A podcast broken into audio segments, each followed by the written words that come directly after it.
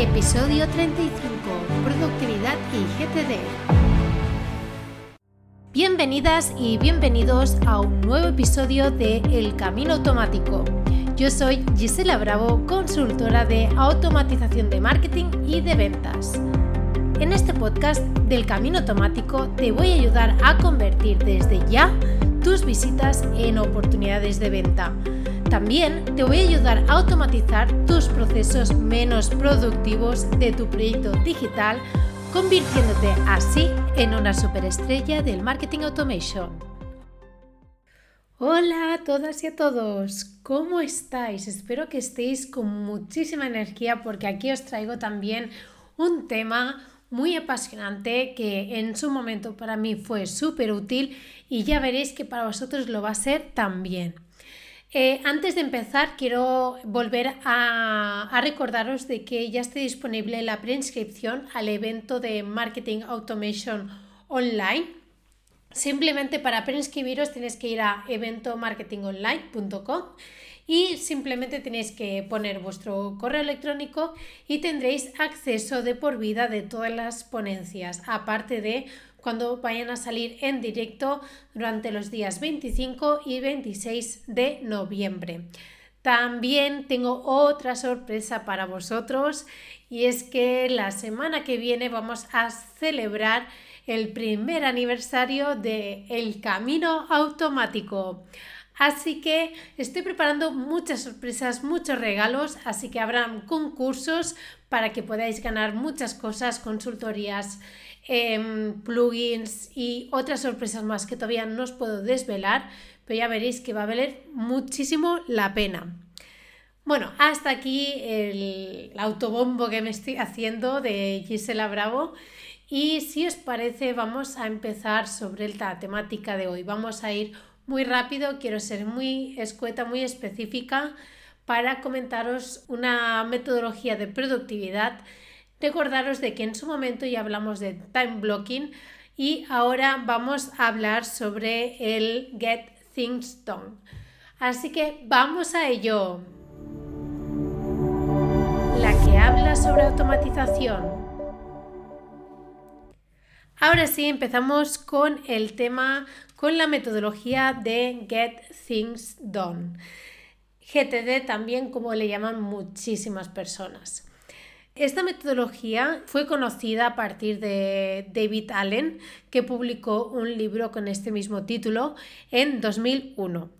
Pero bueno, yo no os voy a explicar la teoría, os voy a explicar exactamente en qué consiste y cómo lo podemos aplicar ya desde después de escuchar este episodio, cómo lo podemos aplicar ya en nuestros proyectos. Primero os explico de que existe un concepto en el que también a nivel psicológico, he hablado con varios psicólogos y todos están de acuerdo, es que en Get Things Done una de las primeras cosas que tienes que hacer es que todas aquellas tareas que te vengan a la cabeza las apuntes. Me da igual que sea en Google Keep, me da igual que sea una libreta, que sea en una servilleta, me da igual donde sea, pero que lo apuntes y una vez lo tengas apuntado, ya te puedes relajar, ya no tendrás ese run run en la cabeza de tengo que hacer esto, tengo que hacer esto, ya está, lo tienes anotado. Entonces llega el momento en el que te vas a poner a por faena. Y en ese momento vamos a ir por diferentes fases, que ya verás que son fases muy lógicas y que en una lleva a la otra sin ninguna complicación. Primero de todo, lo que dice esta metodología es que todas las tareas que te hayas apuntado, en, como te he dicho, todas las tareas que te has apuntado en la servilleta, en la libreta, en el móvil, donde sea, que las saques, eh, si, lo, si lo tienes que hacer de manera física, lo haces de manera física, coges todos los papeles donde lo tienes todo apuntado, o si es de manera digital, entonces recopilas todo en un mismo documento. Una vez ya lo tienes hecho, lo que tenemos que, hacer es ver todas las tareas que tenemos y vamos a organizarlas.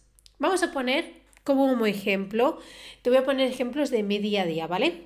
Uno sería enviar un correo electrónico, otro sería redactar un informe. El otro sería preparar una formación y finalmente, por ejemplo, que me arreglen el Internet. ¿Qué hacemos con esto? Primero de todo nos tenemos que hacer unas preguntas muy sencillas y muy concretas. Primero de todo es, ¿lo puedo hacer yo? Vale, pues vamos al listado y digo, mm, enviar un email, ¿lo puedo hacer yo? Sí, perfecto. Redactar un informe, ¿lo puedo hacer yo? También, ningún problema. Preparar formación, ¿lo puedo hacer yo? También. Y reparar internet, ¿lo puedo hacer yo? En este caso no puedo hacerlo. Así que lo que voy a hacer es delegarlo. Lo delego y por lo tanto lo elimino de mi lista de tareas. Además, yo lo que suelo hacer cuando hago esta recopilación es anotarlo en, algo físico porque me gusta mucho el hecho de tachar, el, el hecho de eliminar una tarea. Y seguimos. Vale, entonces vamos a las tareas que sí que puedo hacer yo. Eh, estaríamos con enviar un email, redactar informe y preparar formación. La siguiente pregunta sería, ¿la puedo hacer en menos de dos minutos? Vuelvo a revisar la lista, veo enviar un email. Sí que lo puedo hacer en menos de dos minutos. Es algo corto, es algo específico, sí que lo puedo hacer redactar un informe, ojalá pudiese hacerlo en, menos de dos minutos, pero no puede ser. Y preparar una formación tampoco puede ser. Así que la única que puedo hacer así en menos de dos minutos es enviar un email. Entonces, ¿esta metodología qué dice en esta ocasión? Lo que te dice es que lo hagas ya, en el momento.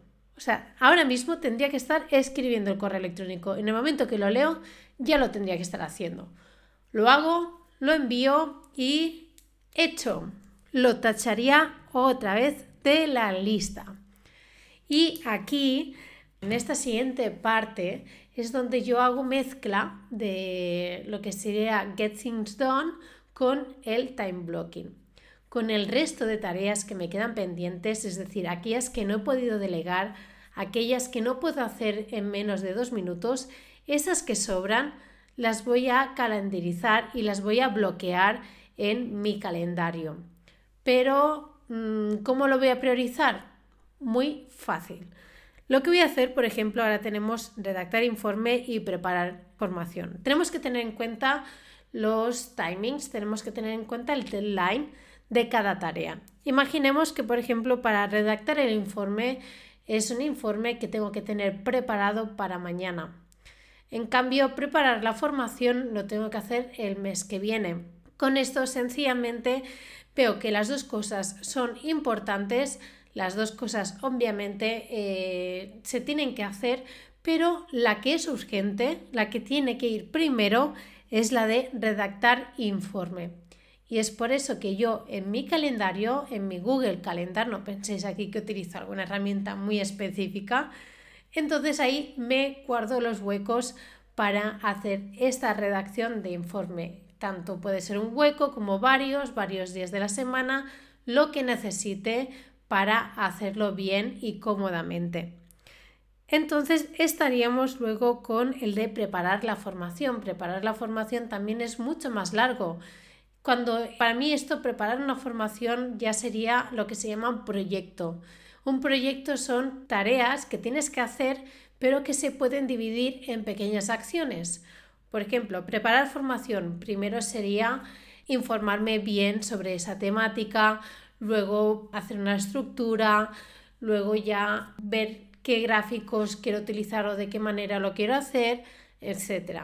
Y todo eso lo pondría en diferentes bloques para que haya una semana de antelación de deadline para por si hay algún imprevisto, lo que sea, dejar una semana de antelación y tenerlo hecho. Algo que no hacía yo con los deberes, no sé si tú lo hacías también, que yo siempre iba al último momento, ahora ya no es así, porque entonces moriría de estrés y ahora sí que me lo preparo y me dejo estos márgenes de antelación por si pasa algún imprevisto y si no pasa ningún imprevisto, pues mejor que mejor y ya lo tendría preparado.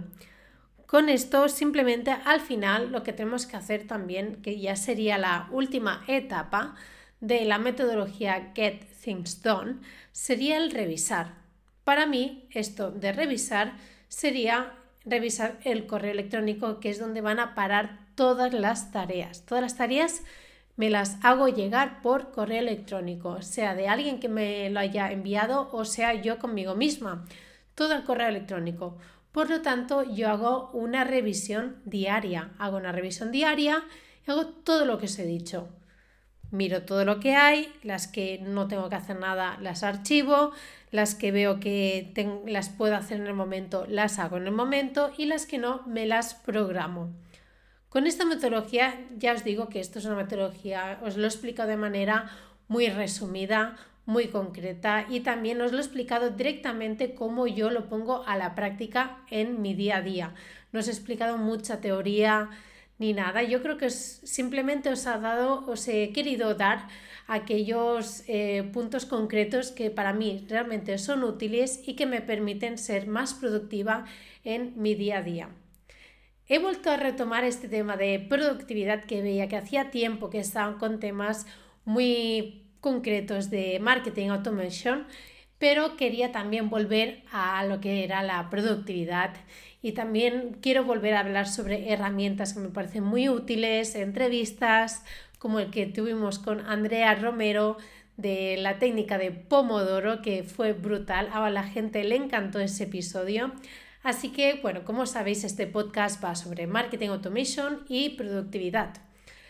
Hasta aquí el tema, digamos, principal de hoy. Acordaros de que la semana que viene es aniversario de este podcast. Estoy preparando varios regalos, varios servicios, incluso aquí os doy una pequeña pista y espero celebraros con todos vosotros ya que es una fecha muy especial un año después de generar todo este contenido y mucho más que está por venir. Y hasta aquí el episodio de hoy. Espero que os haya gustado y que le podáis sacar muchísimo provecho. Recuerda que espero tu feedback en el formulario de contacto giselabravo.com. Todas las consultas y sugerencias serán más que bienvenidas. Muchísimas gracias por los comentarios, me gustas en iBox y en iTunes. Y nos escuchamos en el próximo podcast.